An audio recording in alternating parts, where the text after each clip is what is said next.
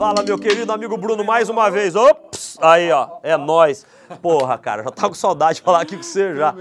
Me fala a verdade, eu quero que você fale a verdade. Vendedor bom não pode mentir, certo? Perfeito. Fala a verdade se eu fiquei louco ou se esse raciocínio que eu montei no final de semana tem, tem fundamento, tá Vamos certo? lá. Não, eu tava pensando, cara, que existe uma relação íntima, existe uma relação umbilical entre essa quarentena forçada que nós estamos sendo, de um jeito ou de outro forçados, que é bom, precaução, cuidados pra gente combater o coronavírus lá fora, certo?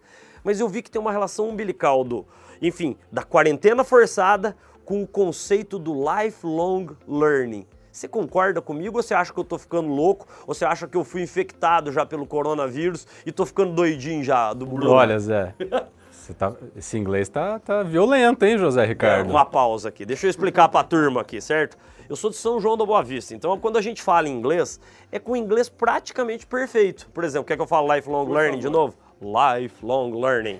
Brincadeiras à parte, mas vamos falar com a turma aqui sério, que o coronavírus é um negócio sério. Mas eu pensei, cara, tem uma ligação umbilical entre essa quarentena forçada e o lifelong learning. O que, que você tem a falar pra turma aí? Para desempacotar tudo isso, assim, conecta muito com aquele conceito de afiar o seu machado. Certo. Constantemente você essa cultura de aprendizagem contínua, né, Zé? Que está naquele livro você- que você ama. Vou deixar até você falar sobre ele aqui. Tem um livro espetacular que vai aparecer na sua tela aí também, Os Sete Hábitos das Pessoas Altamente Eficazes, do mestre, do genial Stephen Covey. Eu fiz o curso, cara, Os Sete Hábitos, The Seven, Seven Habits of Highly Effective People, eu fiz com ele, cara. E um dos hábitos é o Sharpen the Saw, né, que é afiar os machados o tempo todo. E de um jeito ou de outro, que eu volto aqui a bola pra você, cara, agora se tem um momento bacana da história pra gente afiar os nossos machados, o tempo é esse, certo, Bruno? E, e é muito engraçado, né? Para o pessoal nunca me esquecer, tem uma história para mim que representa muito bem o porquê de afiar o machado, o que, que isso significa na prática, porque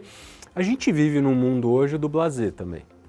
Então, aquelas dicas definitivas que são nesse nível aqui de profundidade, né, Zé? Você tem que trazer melhores experiências aos seus clientes. Tá bom, como? Como? Né? Segunda-feira, que botão que o camarada vai apertar, né? Exato, perfeito. Que é a história de dois lenhadores. Dois lenhadores, um era o mestre, outro era o pupilo. E o pupilo, uma hora, desgarra do mestre e fala: Eu quero ter minha empresa própria aqui de, de cortar árvore, de ser lenhador, etc. E sempre ficou a dúvida de quem era o melhor. Ele desafia o mestre para uma competição. Essa fileira de árvore aqui você vai cortar, essa fileira eu vou cortar, quem cortar mais árvore em duas horas ganha. E ele foi lá, ele super jovem, arregaçou as mangas, começou a cortar ali, tá, tá, tá, tá, tá, tá, tá, tá, tá. olhava para os lados de vez em quando e ele via que o mestre estava parado. Ele falou, vou ganhar fácil, ele se cansou. Terminam as duas horas, eles apuram, o mestre cortou o dobro de árvores do pupilo. E ele chega para o mestre e fala assim, mas como assim? Tinha horas que eu olhava e você estava ali parado. Ele falou, naquele momento eu estava afiando o meu machado. Então volta esse questionamento, não só que a gente tem que aprender a aprender, e aprender a desaprender também, porque muitas vezes a gente carrega vícios e Zé, eles podem de- ter dado certo até agora. Exato. Que os americanos chamam, agora eu vou meter o inglês aqui, over reliance on past performance, ou seja, a armadilha do sucesso. O sucesso de ontem não necessariamente é o sucesso de amanhã, porque muitas vezes a gente escuta nos nossos treinamentos, Bruno, Zé, eu vendi 20 anos assim, vocês estão falando que está errado? Não, não. Estava super certo e super adequado para aquele momento. O que a gente tem que questionar é: basta continuar fazendo as mesmas coisas para ter os mesmos resultados? Será que a gente não deveria incrementar o nosso repertório? E que dicas você dá para esse pessoal que está na quarentena, Zé? Como que eles podem afiar os machados deles? Incrementar repertório, né? Você deve aí estar ouvindo já agora, nunca se falou tanto entre- nesses três conceitos, não é? Upskilling, né, Bruno? Upskilling, reskilling e lifelong learning. Eles vão aparecer aí na sua tela para facilitar. Upskilling, reskilling e lifelong learning, de forma bem simples. Para você que nos prestigia com seu carinho, com a sua confiança, você nunca mais se esquecer e você sair daqui provocado, provocada a repensar as suas estratégias de upskilling, reskilling e lifelong learning, Bruno. Upskilling é você incrementar o seu repertório de técnicas, habilidades, conhecimentos, comportamentos e atitudes. Então é incrementar o repertório que você já tem. É aquilo que você já sabe. Puxa, você já é um grande negociador. Puxa, cara, pega essa quarentena forçada agora, compra um bom livro de negociação do professor, do nosso mestre, Bill Yuri. Então, isso é upselling, é, você, é upskilling que upselling. É, é mal do vendedor, né, companheiro? Não, a gente não aguenta ficar sem falar de vendas. Upskilling é você incrementar o repertório que você já tem. Só que tão ou até mais importante, eu queria ouvi-lo, você que, enfim, comanda uma das nossas empresas, que é a PPV Law, que é o Reskilling, você está vendo isso no mercado jurídico acontecer a profusão. O que, que é o Reskilling? É o, o, o re, o re, aqui vem de reformatar que é você reformatar o seu próprio repertório de técnicas, habilidades, conhecimentos, comportamentos e atitudes de vendas de forma bem simples.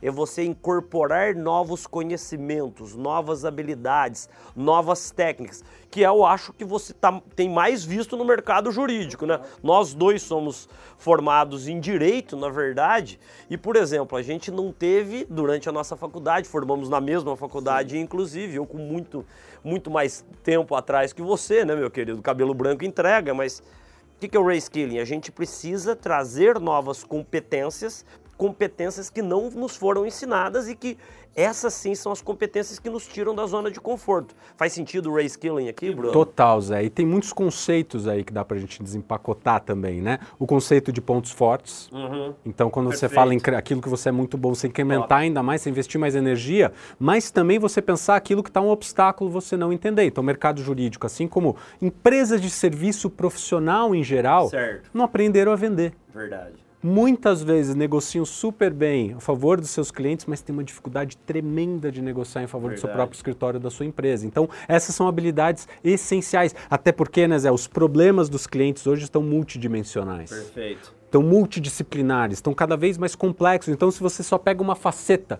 uma dimensão daquele problema, você está deixando muito na mesa o valor que você poderia entregar efetivamente no negócio do cliente, negócio não do só na sua área específica. Então, é o reskilling, né? Você reformatar, trazer novas competências e competências, competências, habilidades, conhecimentos que você não os domina. Então, eu já falei de upskilling, que é você incrementar o seu próprio e já existente repertório, e reskilling, que é reformatar o seu repertório. E tudo isso nos leva ao conceito da humildade.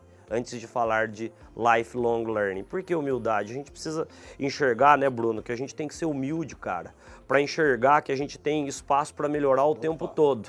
E daí entra o conceito do lifelong learning. O que é lifelong learning?